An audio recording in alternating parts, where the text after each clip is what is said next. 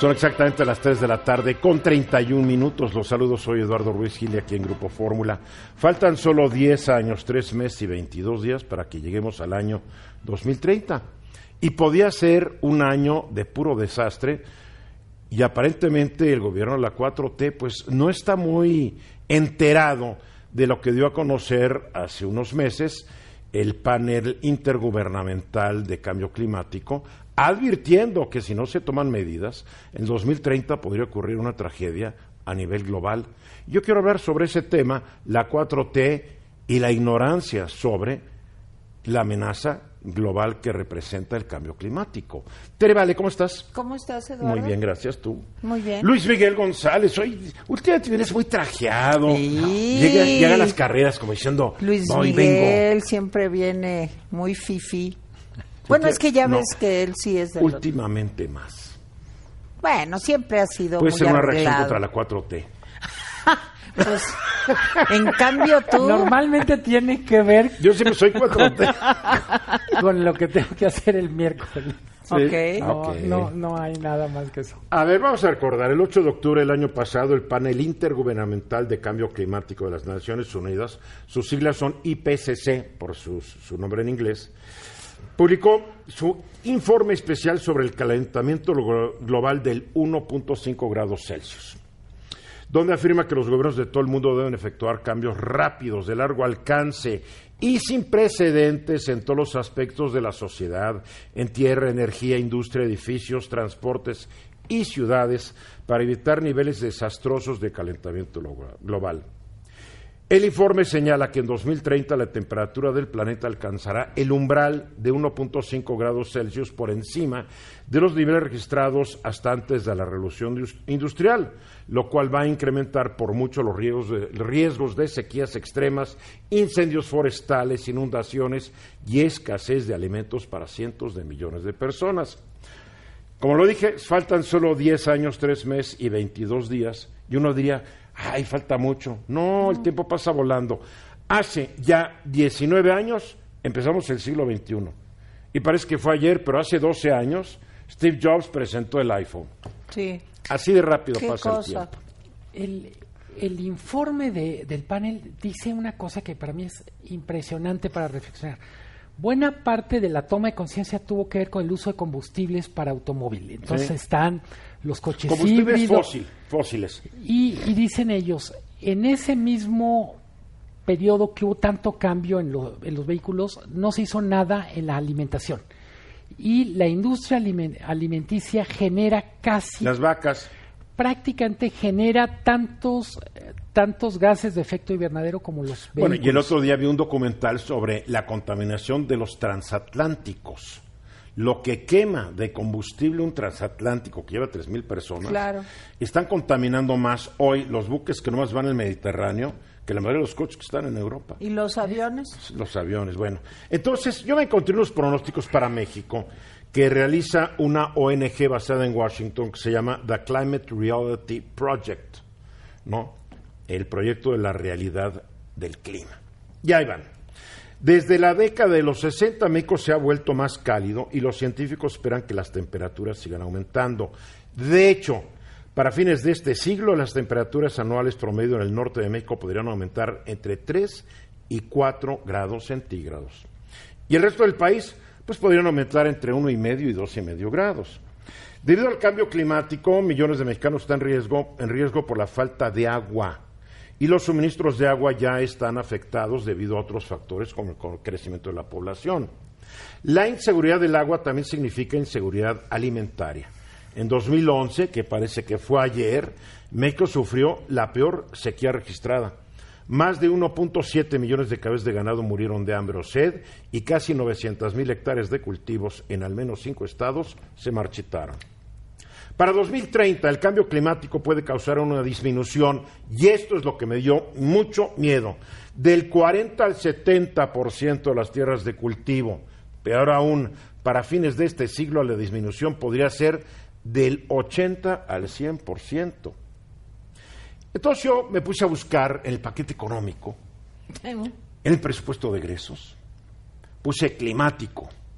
Ya aparecieron las veces que se nombra climático y me encontré que el anexo 15 del proyecto del presupuesto de egresos de la Federación 2020 que próximamente van a discutir nuestros diputados, detalla cómo se utilizarán los 55.652 millones de pesos, que son los recursos para la adaptación y mitigación de los efectos del cambio climático. Esta suma representa apenas el 0.9%, 0.9 del presupuesto de 6.1 billones. no, pero además, Eduardo. Déjame terminar y te lo digo, para que ya, ya, ya redondeemos, ¿no? Que el gobierno federal pretende gastar el año entrante.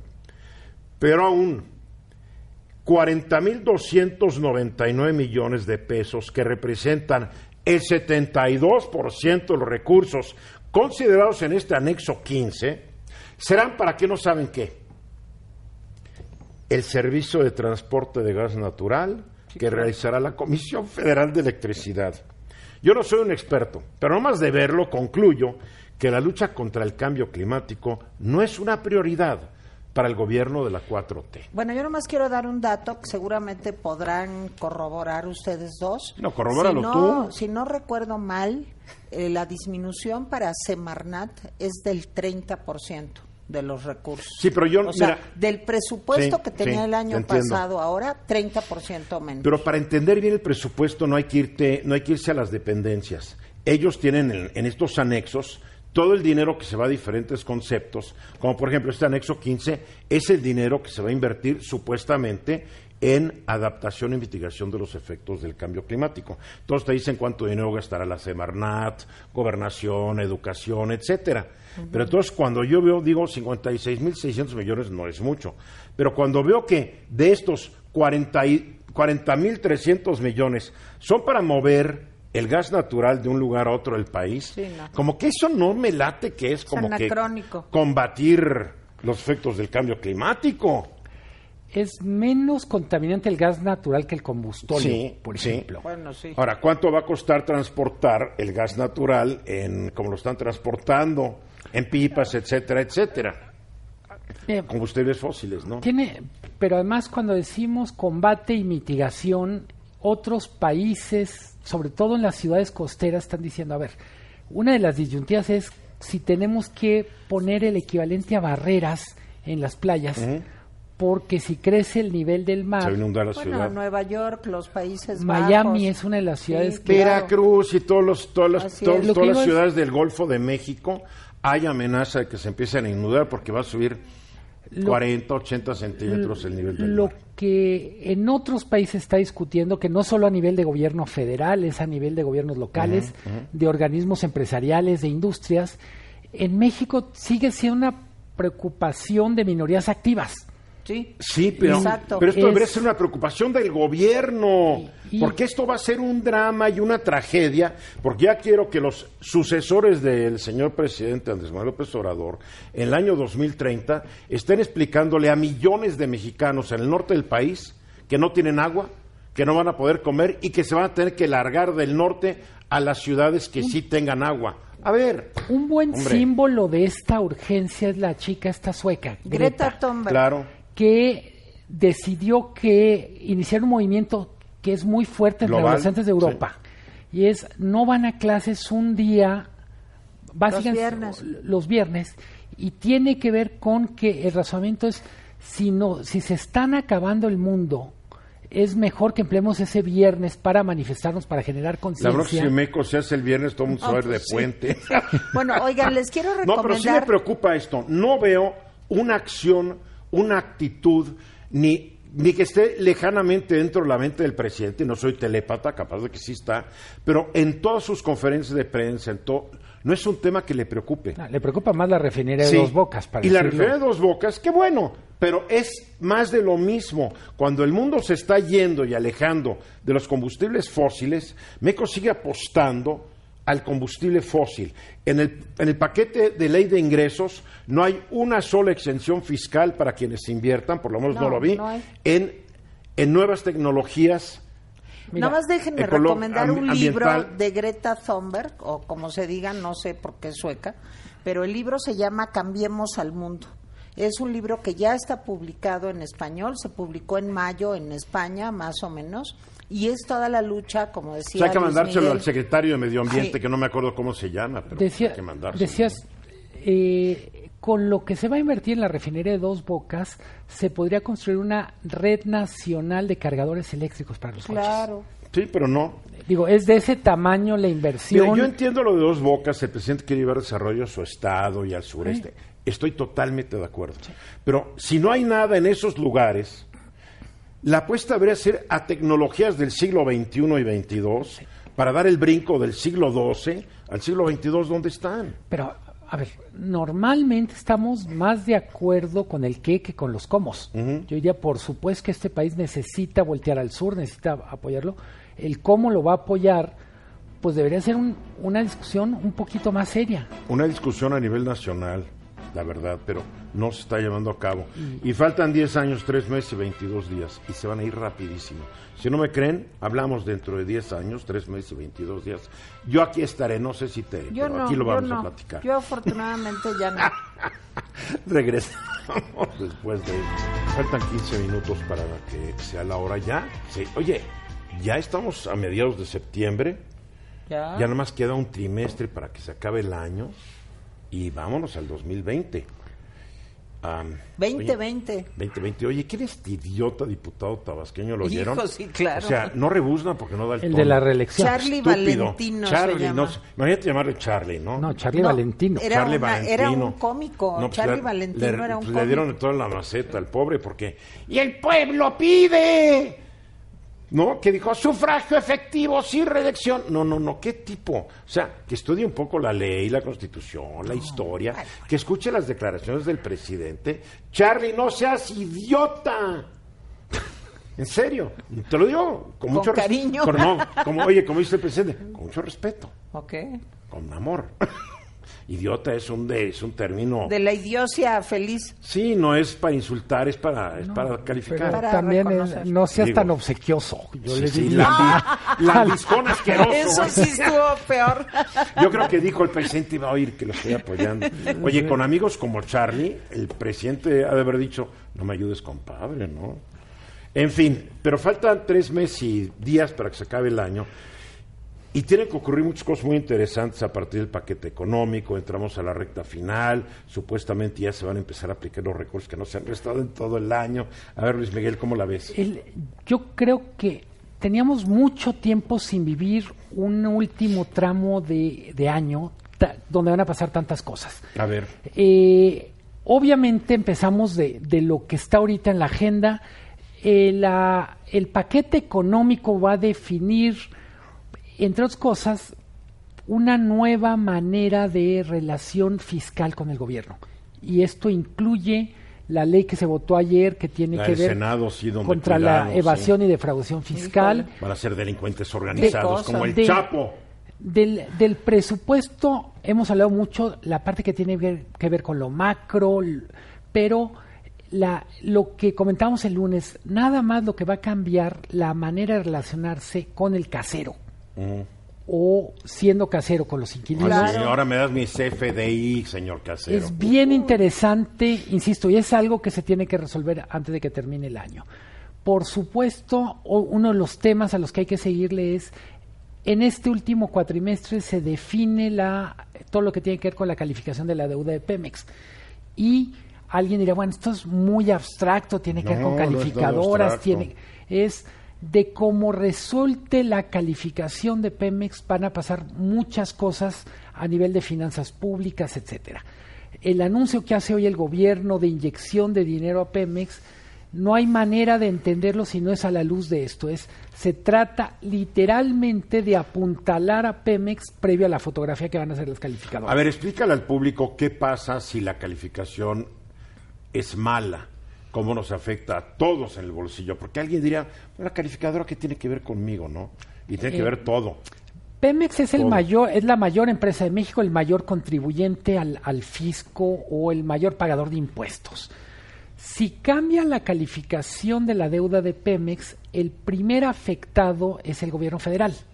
Es literalmente el gobierno federal, además de todas las cosas simbólicas, es como el gran cliente de Pemex, si se puede decir así.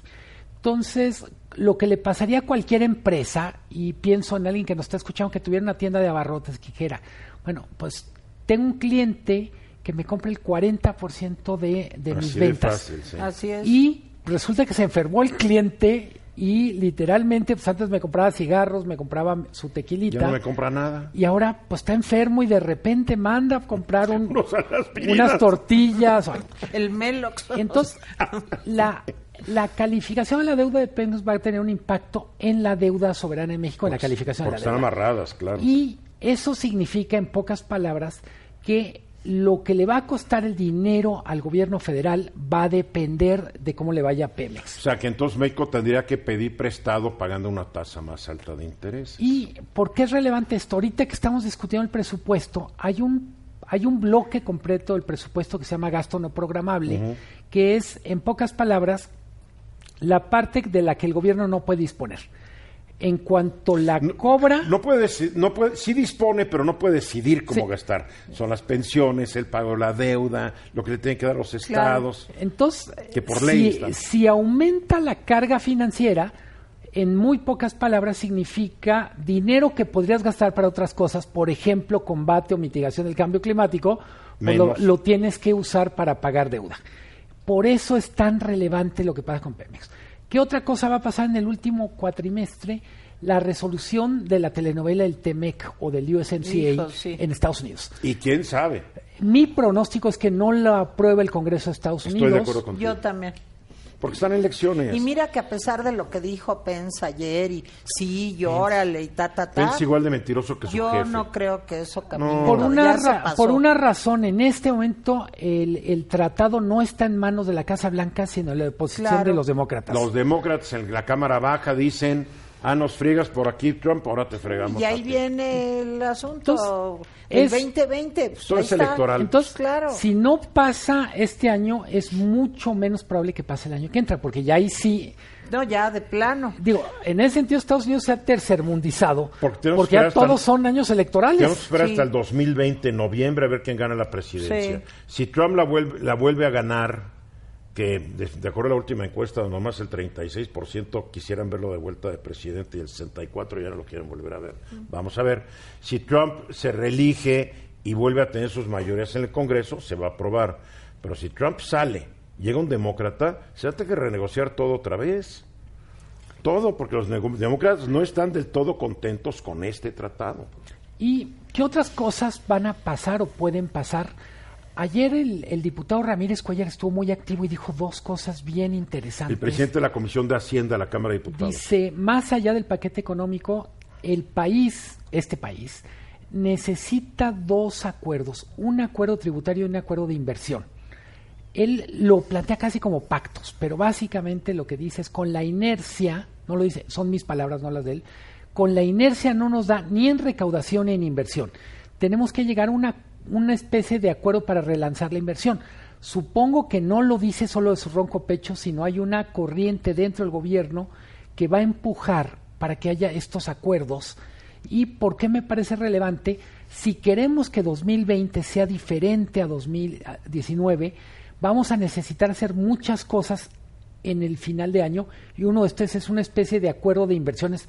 No es una fotografía del presidente con grandes empresarios, tiene que ver con respuestas. Tiene que ver con acciones. Acciones. Que todavía no, no Con pasa. acciones y decisiones. Exacto. Porque, por ejemplo, la industria de la construcción está parada. La cifra de hoy, Totalmente. Y es la gran contratante de personas en México es la industria Turismo, de la la, construcción. la cifra, la cifra de que se- hoy se dio a conocer la actividad industrial en México, la industria de la construcción trae una caída del 9% en el año. Aquí en la Ciudad de México, porque se les ocurrió parar todas las obras mientras ven si tenían bien sus permisos.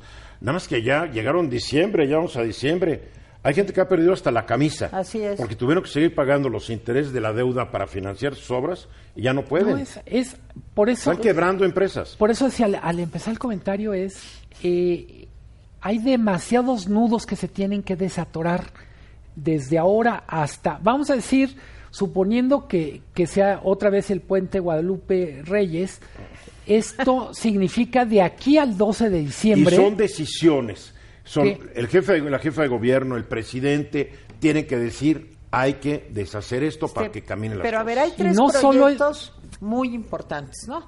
O sea, el aeropuerto de Santa Lucía, Dos Bocas y el transísmico. ¿Cuál de los tres ha empezado?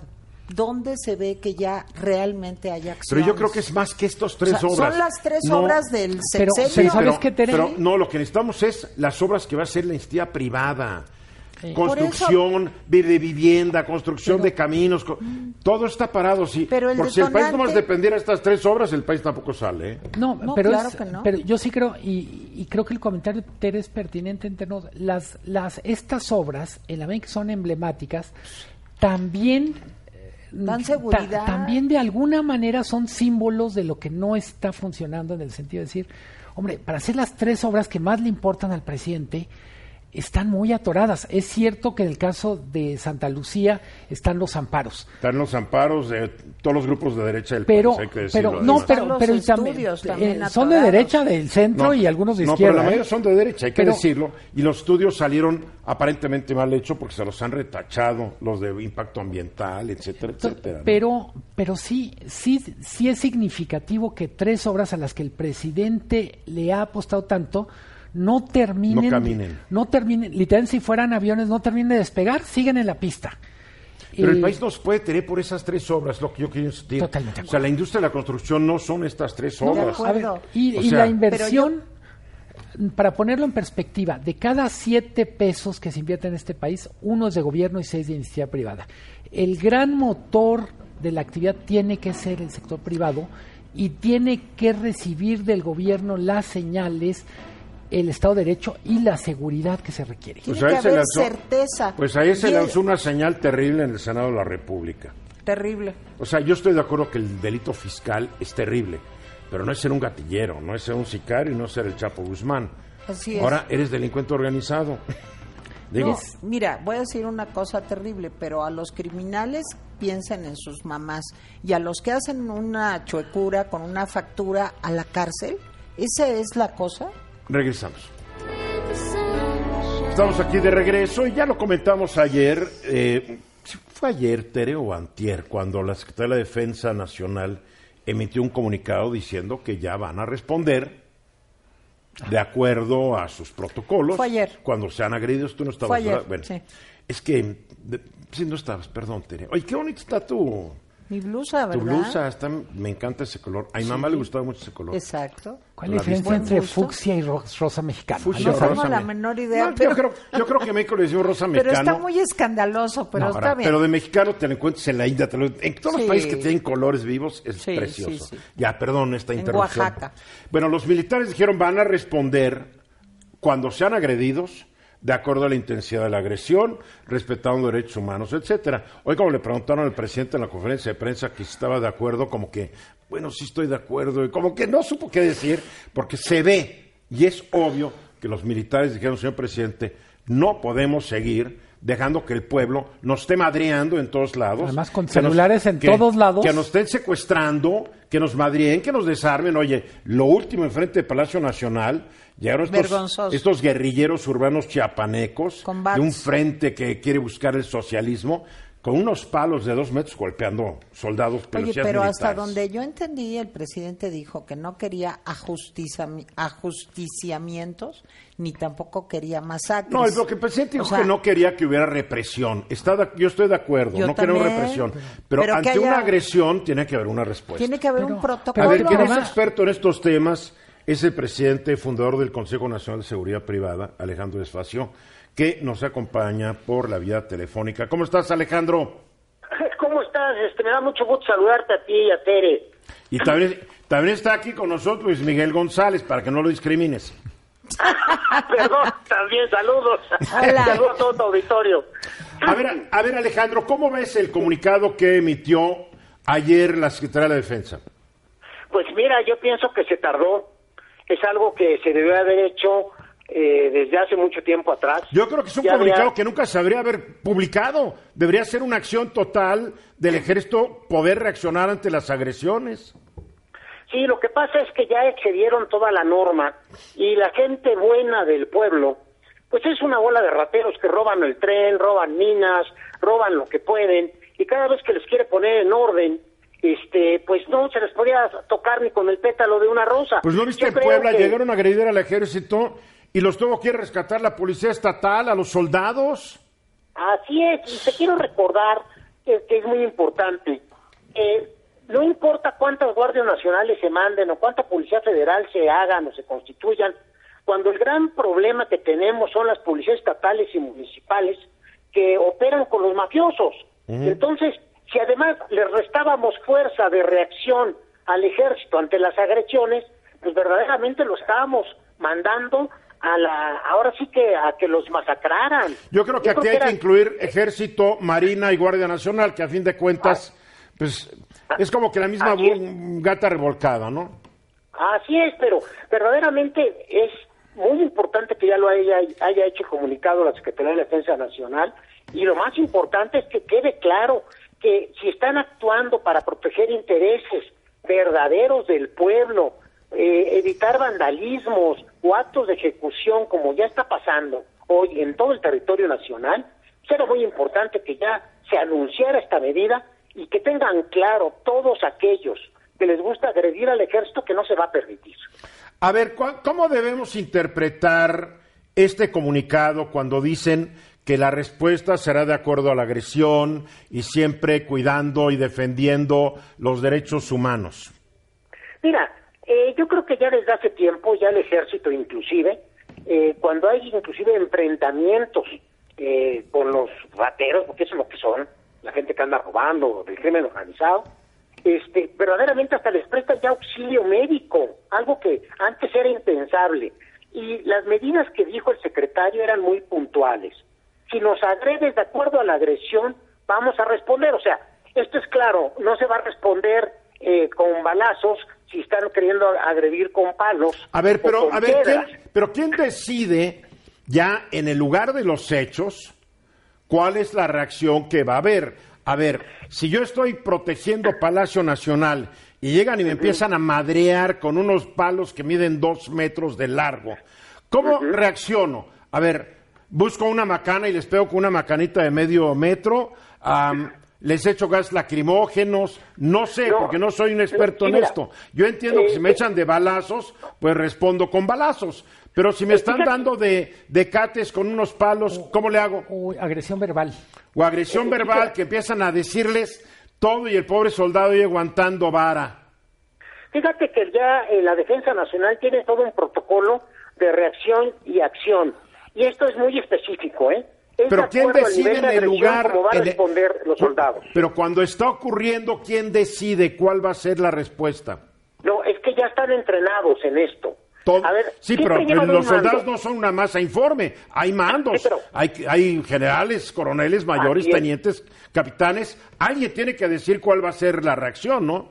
Y eh, así es, pero ya, ya está hoy los protocolos. La defensa ha sido muy puntual en esto y tiene ya sus protocolos de reacción de acuerdo a la agresión, de tal manera que ni se excedan en el uso de la fuerza. Por eso fue muy puntual el comunicado de ayer, que van a ser la reacción de ya de los soldados Guardia Nacional o, o Marina, va a ser de acuerdo a la acción que haya de agresión por parte de terceros. Si el término es siempre cuando se ajusta a los principios respecto. del uso de la fuerza y su gradualidad.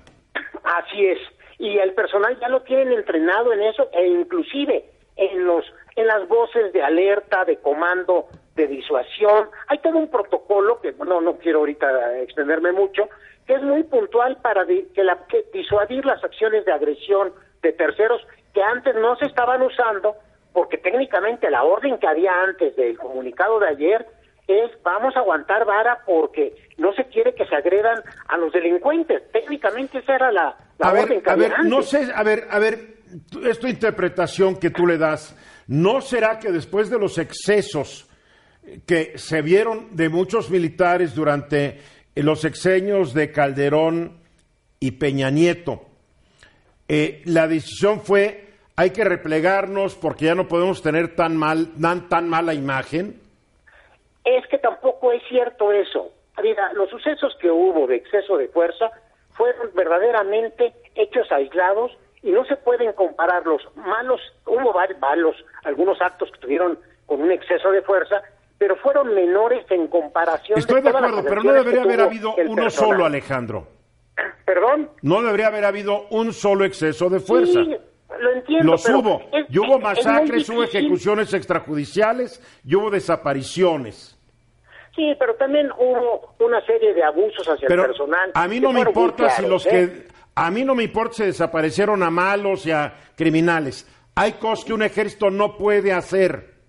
Sí, en eso estoy de acuerdo contigo, pero no fue así. El tema hoy de la reacción fue porque ya estaba habiendo un abuso severo contra nuestras Fuerzas Armadas y nuestro personal de la Guardia Nacional. Yo creo que era importante este comunicado porque también más que todo es también una advertencia, yo así lo veo.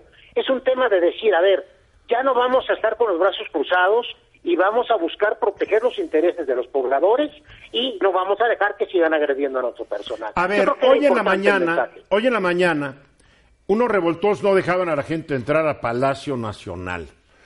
Algunos periodistas no podían llegar a la conferencia de prensa, tanto que el presidente lo tomó medio a broma y dijo, bueno, si no llegan, hacemos la conferencia de prensa por, por mensajería y me mandan mensajes y yo contesto. Pero, a ver, Sí, sí. esto es una agresión, no dejar entrar a la gente a Palacio Nacional. ¿Eso Mira, quiero amerita? ¿Que salgan y los remuevan a, a escudazos, a macanazos o qué? No, mira, lo que pasa también es que te recuerdo que el tema de en Palacio Nacional no nada más está el ejército, hay otras instituciones que se encargan de custodiar este el, el- el palacio. Está la policía Entonces, militar, es el sí, ejército. pero, no, pero también hay hay de, de aduanas, hay de otro tipo de Sí, pero los que están afuera, yo los he visto y están bien uni- uniformados de militares. Ujú, sí, claro.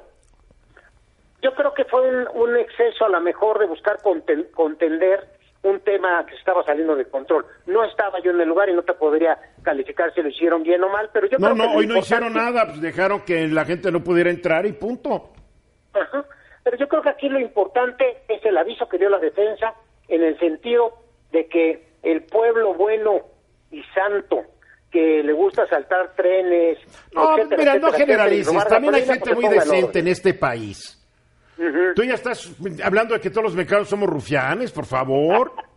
No, pero la gente que sí está trabajando en el campo eh, contra el crimen organizado, el robo de gasolina, etcétera. No, eso es, sí eso es reprobable, eso no es gente buena ni noble. Ah, Eso son unos ladrones. Es- es- Muy bien, Alejandro. hago, Aquí le tenemos ¿no? que cortar. Gracias por tu opinión y te mando un abrazo fuerte. Un abrazo. Gracias. Alejandro Despacio. Es el presidente fundador del Consejo Nacional de Seguridad Privada. Qué bueno que emitió esto ya la... Ahora hay que ver la próxima agresión que hagan a, a militares, a ver qué pasa. A ver si va en serio el comunicado de la, de la A ver defensa. si lo leyeron los que... no sé. Vamos a ver.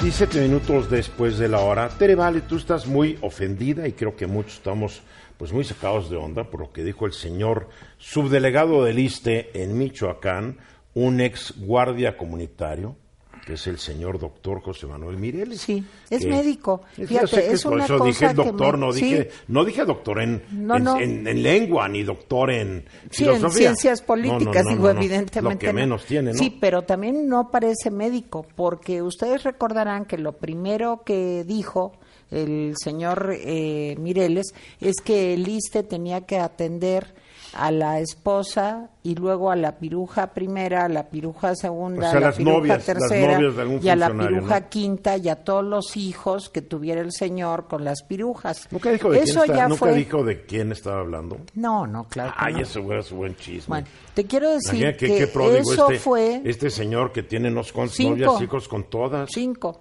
Bueno, eso fue muy criticado y les voy a decir por qué. Y ahorita vamos a el segundo error que fue el de la nalguita, que verdaderamente me parece terrible.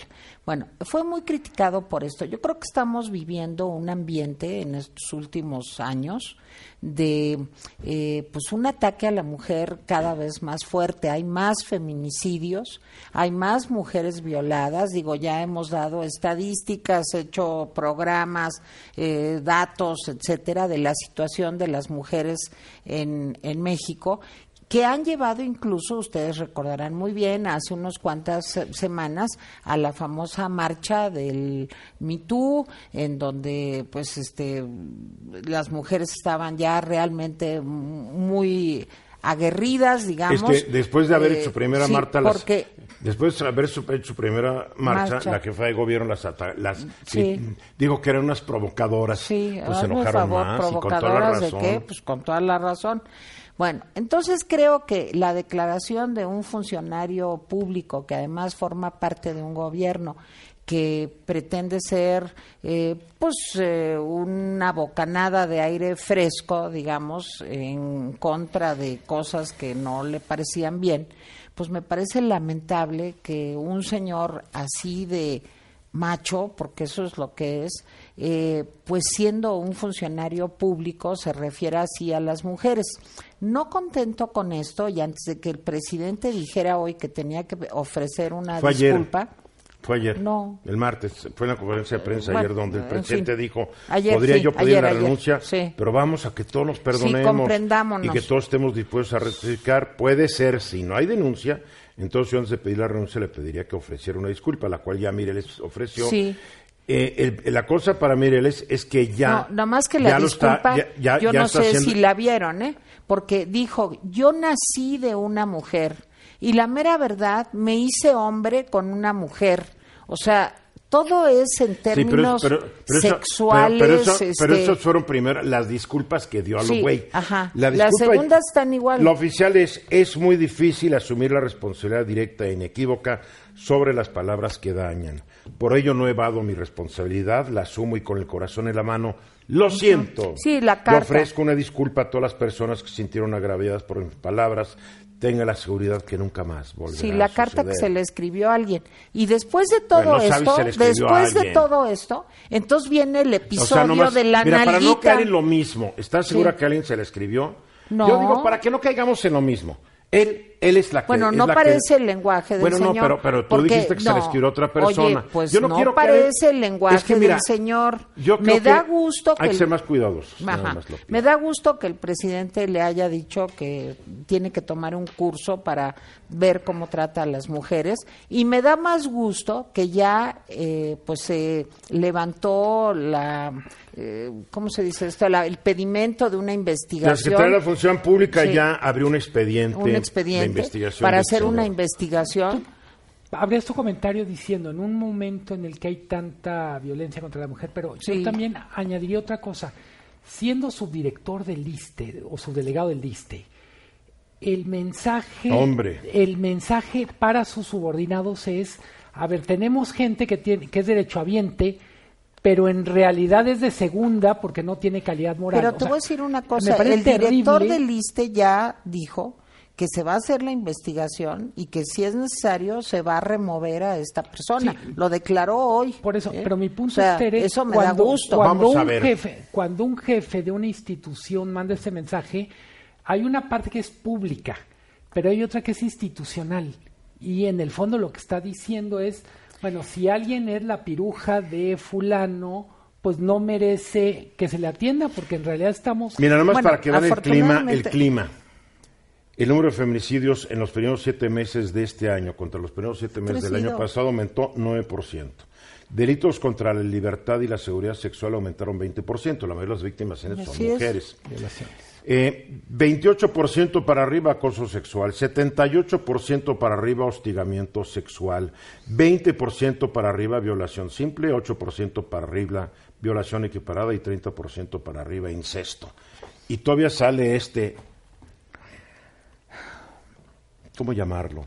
Pues individuo. Doctor Mireles a decir tantas estupideces porque la primera la gente se enojó con él, la segunda siguió después de unas explicaciones las que tú diste Que y ahora- horribles, eh, sí, horribles. sí sí ahora sale la, la, la- ya la, la explicación oficial Bueno, me da gusto que el presidente tocó el tema. O sea, a mí eso sí me da gusto. bueno lo tocó porque le hicieron la pregunta en la Sí, conferencia ya sé de que le insistieron bastante, pero qué bueno que, que tocó el tema. Y qué bueno que el ISTE también ya dijo que va a esperar el resultado de la investigación de la Secretaría de la Personalmente yo no Función esperaría, Pública. el yo no esperaría la investigación, yo le diría que pasara, ¿cómo lo llaman? Como ya lo llaman, lo metes a, Cuarentena a administrativa. cuarentena. Yo lo pondría en una jaulita donde pase la- las mujeres le echan de jitomatazos, ¿no? Y le den eh, cacahuates y platanitos para que coman. Bueno, Es que afortunadamente no hacer. vivimos en Game of Thrones, ¿verdad? O sea, donde hubiera pasado eso.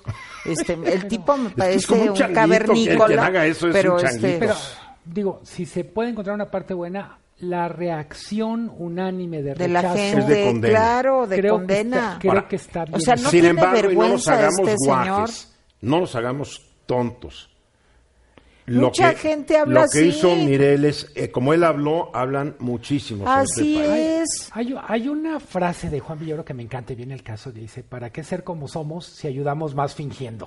Sí, Creo sí. que, o sea, Este- si él lo piensa, pues Oye, que no lo diga y que esa, finja que es. esa es la capacidad de inhibitoria que tenemos los seres humanos, es lo que conocemos como buenas maneras, pero- es lo que conocemos Pero como en un educación. país en donde No, si se voltea un camión, toda una población sale a saquearlo. Sí, Eduardo, pues, pero es Estamos, que- mira, tú has visto una, una campaña, la última campaña de una empresa refresquera que usa una vulgaridad, una palabra soez de, la, pal- de los mexicanos en su publicidad y después ves al encargado de publicidad, bueno, es que queremos darle un, un toque alegre y jocoso a una vil leperada y una mujer que denuncia esta campaña de un refresco, que es una campaña lepra y No, vulgar, no visto, ¿sabes ¿eh? qué la hacen? La hacen pinole en las redes sociales esta mujer La, la por defender Lady Coca-Cola. Sí, lo que es defendible en parte de ella, porque este país se ha vuelto ya no tolerante, se ha vuelto muy libertino en muchas cosas.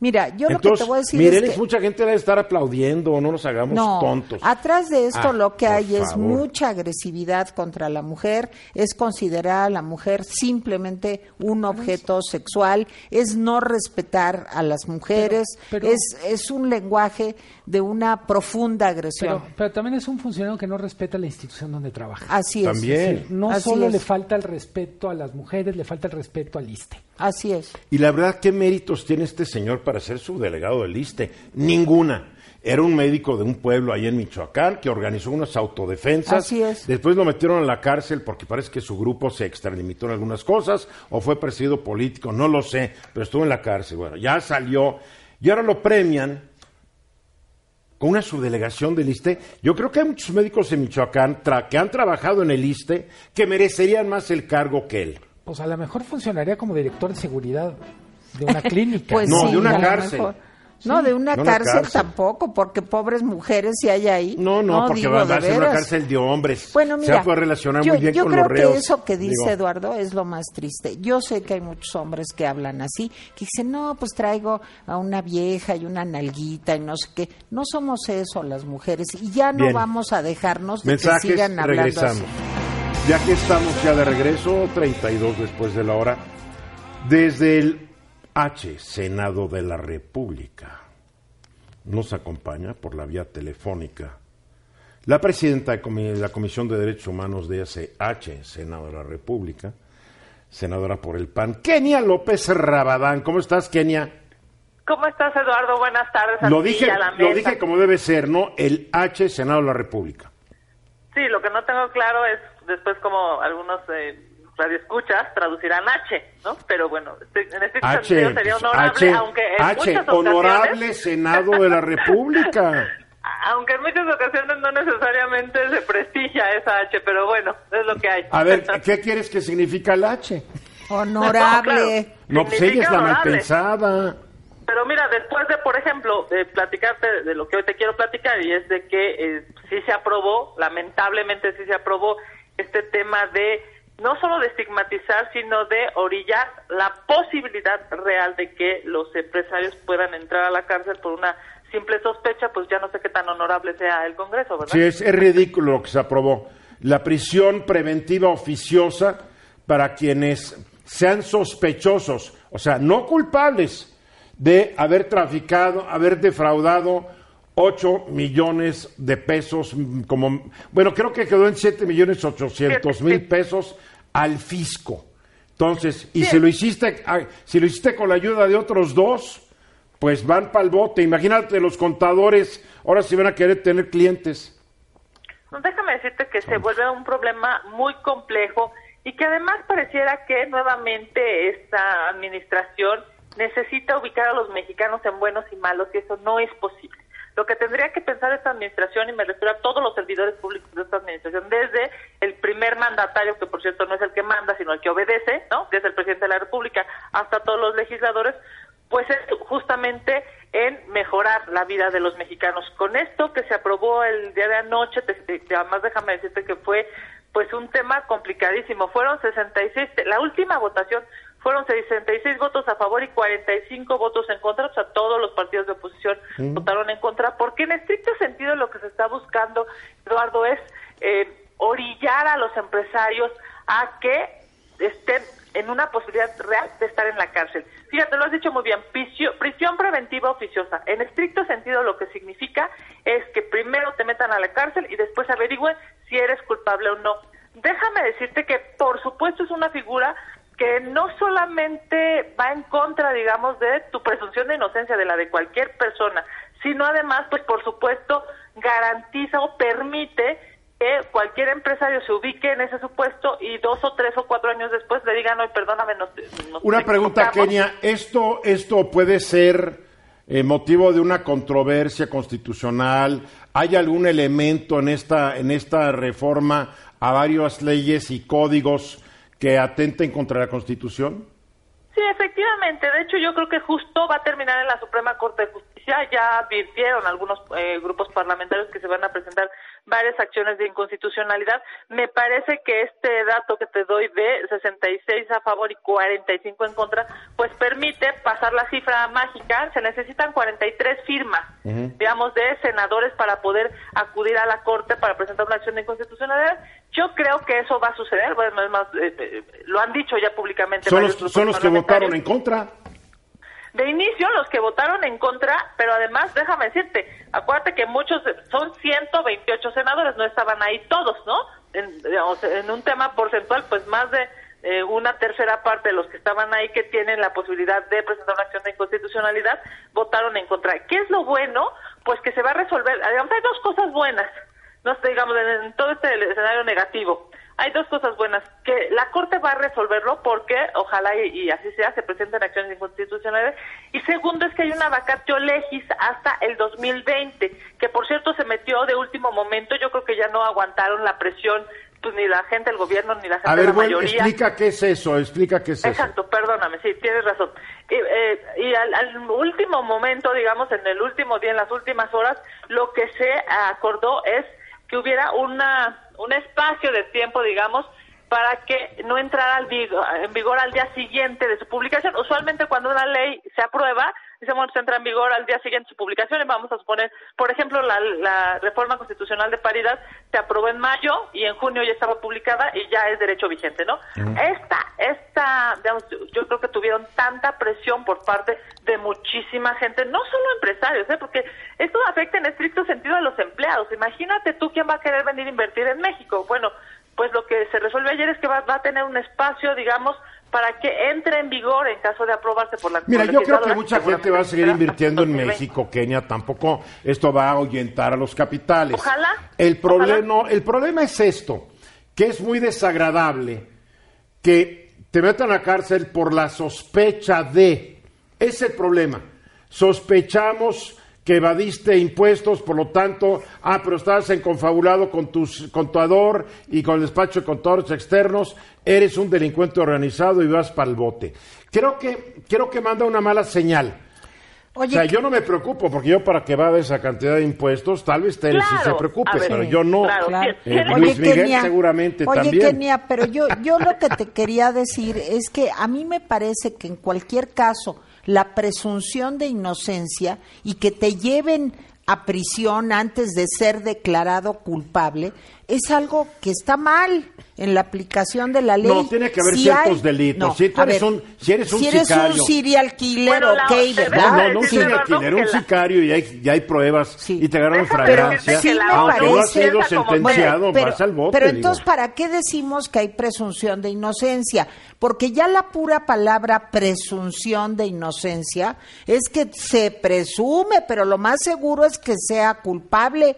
Destruyen la honra la eh, imagen, pueden destruir una empresa, pueden- en fin. por Todos, e- a, a todos los empleados, por supuesto. A ver, Exacto. déjame decirte, mi Tere, que eh, así como piensas, tú piensas la ONU y piensas varios organismos multilaterales Pero de ¿cuál debe ser el criterio, Kenia, que sí amerite una prisión preventiva oficiosa? Ah, en todo claro, el mundo existe la figura. en todo el mundo existe la figura. pero eso no es este cuate, este cuate de Tere, el que metieron en la cárcel y que después lo encontraron colgado en su celda en Nueva York. ¿No era tu sí. No, no, no, a ver, es que olvidó. estamos hablando... Él estaba en prisión ¿Cómo se preventiva oficiosa. Epstein. Pero es que son Epstein. dos cosas. Una cosa es que sea prisión preventiva, a la cual por supuesto que debe de haber ciertos delitos y ciertos casos. Vale, la- vale por supuesto, por lógica que haya prisión preventiva, pero lo que lo que está muy mal es que sea por oficio, sea siempre, sea bajo ningún otro pretexto solamente porque esté en un catálogo. Eso es lo que está mal. Está muy mal porque además te quiero decir que la gente luego sale y, y lo único que le piden es una disculpa. Yo me acuerdo de Sí, no, no, algunas no, no, escenas no. terribles, Terribles, en donde después de que los tienen zambutidos dos años en prisión Bueno, preventiva, Raúl Salinas de oiga, Gortari, disculpe 10 años usted, preso para que le dijera, "Disculpe usted". Fíjese Luis que Miguel. nos equivocamos. Luis Miguel. Sí. Me gustaría que nos escribieras un poco la discusión ayer. ¿Qué, ¿En qué sí cambió la ley? ¿En qué, se, ¿En qué encontraste tú una actitud de ceder? No, me parece que no la hubo. A ver, bueno, claro Dijeron que, que iban a ceder. A mí me lo dijo un ¿no? senador del, de Morena. Sí, estamos negociando. Ah. A la hora, a la hora, creo que no negociaron nada, No, Kenia. cero, cero, no, más que el monto. Pero te voy a decir una cosa, había la posibilidad, de verdad la posibilidad de decir, está muy bien, entendemos que el tema de hacer facturas falsas es pésimo, es ilegal, hay que castigarlo, hay que por supuesto meter a la cárcel a esos cuates. Claro, eso, a ver, nadie se oponía a eso, Luis Miguel, todos lo queríamos. Lo que sí está muy mal es decir, pero de cajón, por oficio, o sea, de a fuerza, digamos, ¿no? Ni siquiera hay una valoración del juez, no hay una, O no hay sea- la posibilidad de que digas, oye, a ver, no es que, ay, no, no- O sea, no pasas tengo ni la- por el juez de control. Que el juez de control diga, a ver, aquí hay elementos que parece que Claro. demuestran que sí hubo prisión Claro. oficiosa. Pero aquí es en automático. Claro, sí, Ridículo. sí, sí, de cajón, punto. Se, me- de- se meten a la casa. Ahora, déjame decirte una cosa.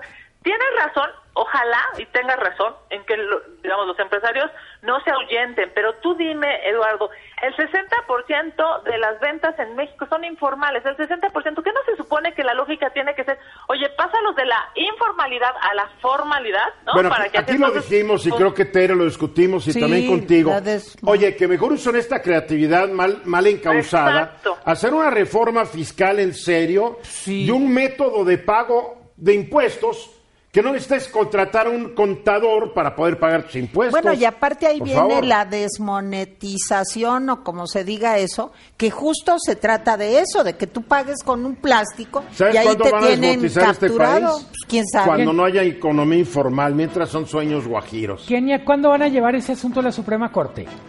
Mira, lo que pasa es que necesita aprobarse por la Cámara Revisora, que es la de diputados, y evidentemente después ya se podrá Bien. presentar una acción. En Kenia, gracias Kenia, sigue disfrutando de tus colegas senadores. Besitos. Y aquí estamos ya de regreso.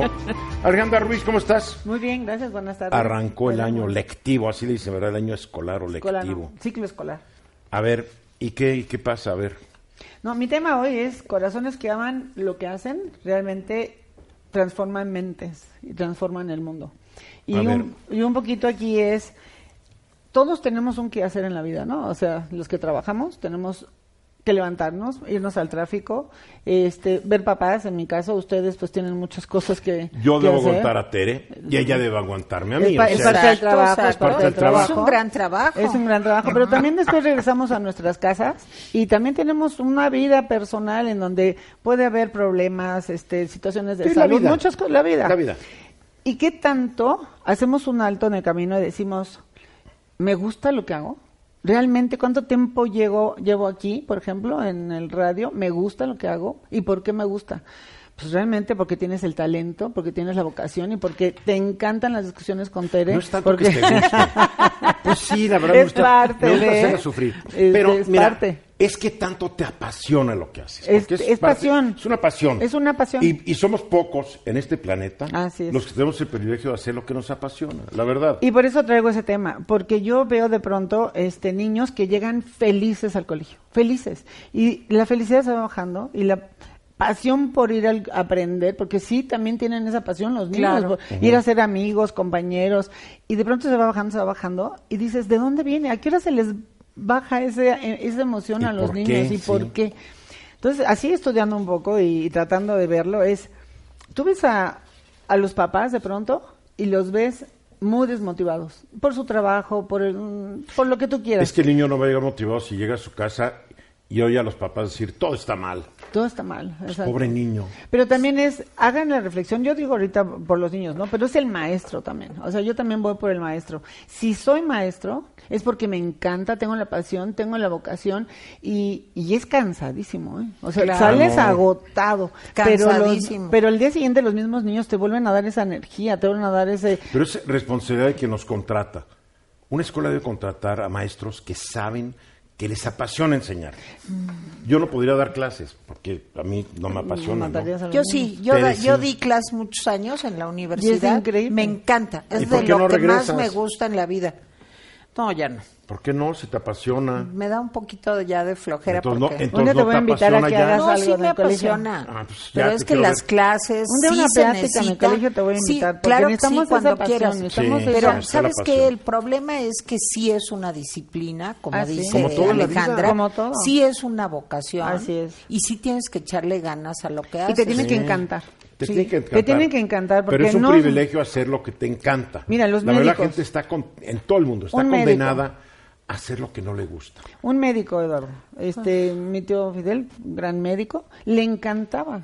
No te sientes cansado, ves, ves a tus pacientes como una posibilidad de ayudar, porque todo es te doy, me doy, Claro. este, me das, o sea, todo es, todo gira, ¿no? Sí.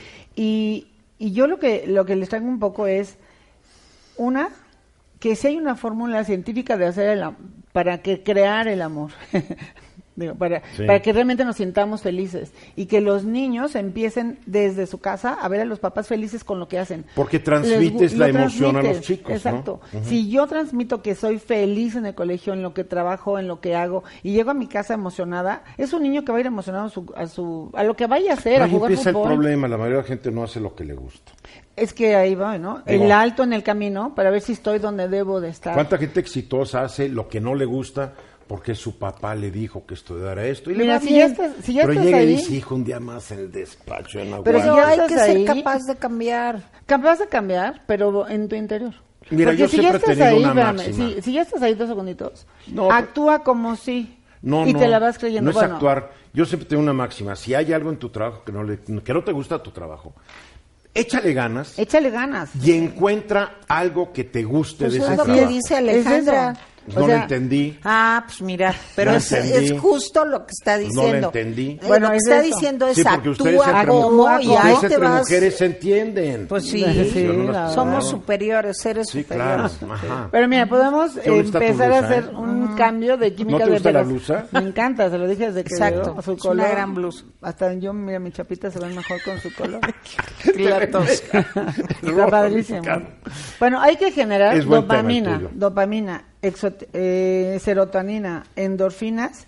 Oxitocina. Y ex- excitocina. exacto. Oxitocina. Ox, perdón, oxitocina. Y eso es muy fácil, es desde dormir lo suficiente y este medi- abrazar a alguien. Sí, claro. Te lo juro, Ajá. eso te sube también exactamente la A oxitocina. ver si aprendes a abrazar a la gente. Exacto, Las te voy a dar endorfinas. unos A ver si abrazos. cuando llegas me abrazo. Hola, Eduardo, qué bueno. a Mira, dar reír, reír, Reír, aquí nos reímos Bailar. bastante, la Sí, verdad. eso sí. Bueno, eso te genera mucha felicidad, mucha alegría. Tiene mucha razón, Así es. Alejandra, muchísima.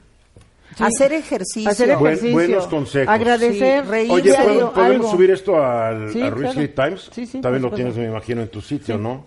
Y sabes que Ale, colegio. yo ¿Colegio creo que? Macenod, Colegio, Mace- Macenod. colegio macenod.edu. Punto edu, punto yo creo que uno siempre tiene Ya. que pensar en ser un buen vendedor de lo que sea. De lo que Marco sea. Antonio Paz Pellat ya nos acompaña y te estás comiendo su tiempo, Tere, vale. Mm. Hola, Marco.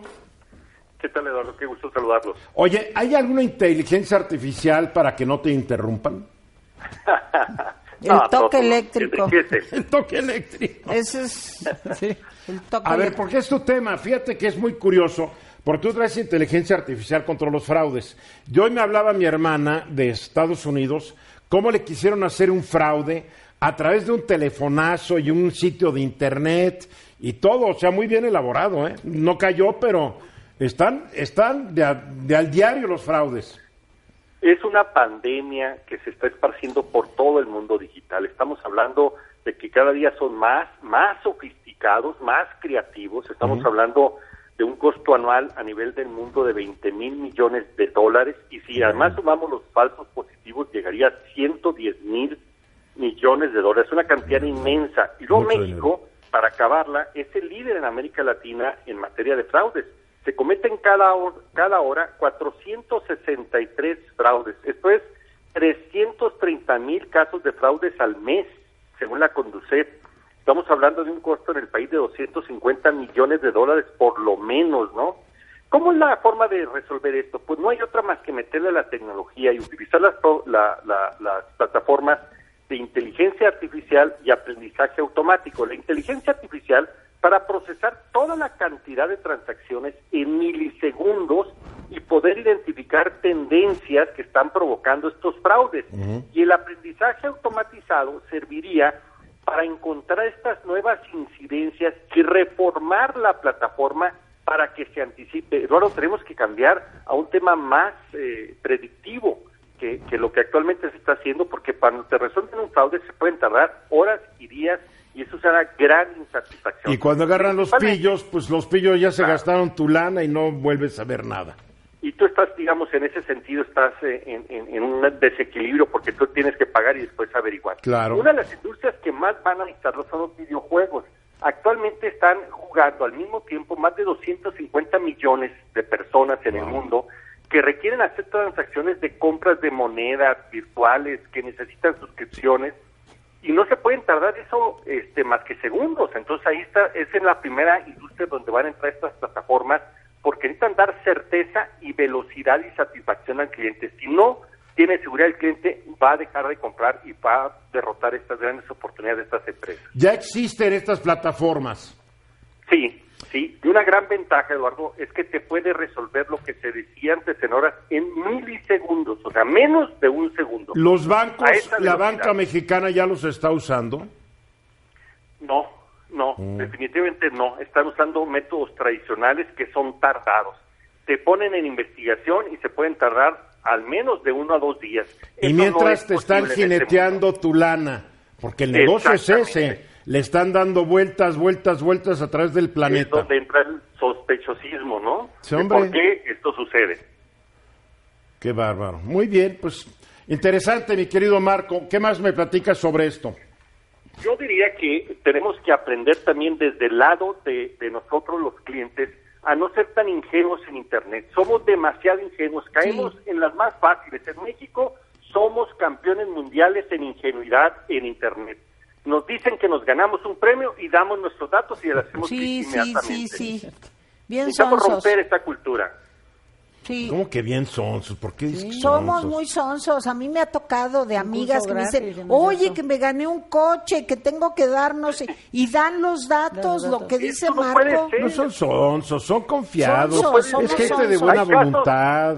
Hay casos que les hablan de la Lotería Nacional para decirles que ganaron. Es imposible porque es anónimo.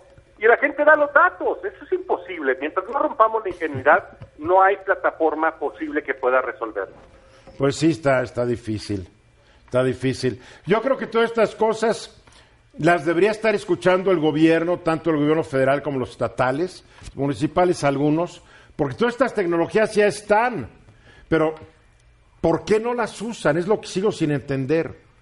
Sí, nos urge en México una agencia nacional que impulse la economía del conocimiento. Bueno, no olvídate, porque ahorita el. CONACIT y nada es más, es más, entre la carabina de. Ambrosia y CONACIT, creo más en la carabina de Ambrosio. Pues mira, nada más estamos hablando de que nos estamos jugando el futuro. Tan fácil como eso, porque Así todo es. hace ver que el futuro tiene que ver con la economía del conocimiento y es totalmente digital. El Si futuro, no, y los el fuera. futuro y los grandes problemas eh, globales no siento que estén en la agenda de la 4T, mi querido Marco, pero en fin, te mando un abrazo, Pues nos vemos el pronto. Otro, claro que sí, un abrazo a. Marco también. Antonio Paz Pellate desde Hermosillo, Sonora. Alejandra Ruiz, gracias. Muchas gracias. Vale, nos vemos el El viernes. viernes. Bien. Yo soy Eduardo Ruiz Gil y yo aquí mañana estoy de vuelta, 3.30 de la tarde, hora del centro. Sigan pasando bien.